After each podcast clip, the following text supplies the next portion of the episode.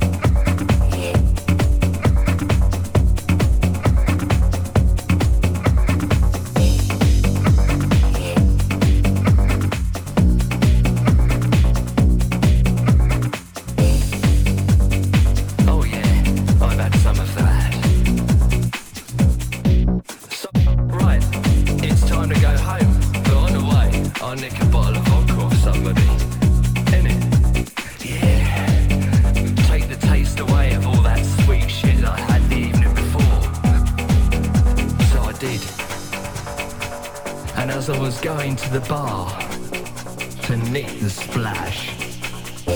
This baby grabbed me between the legs and pulled me back onto the dance floor because she wanted me and only me to get down with her to that fat dope shit.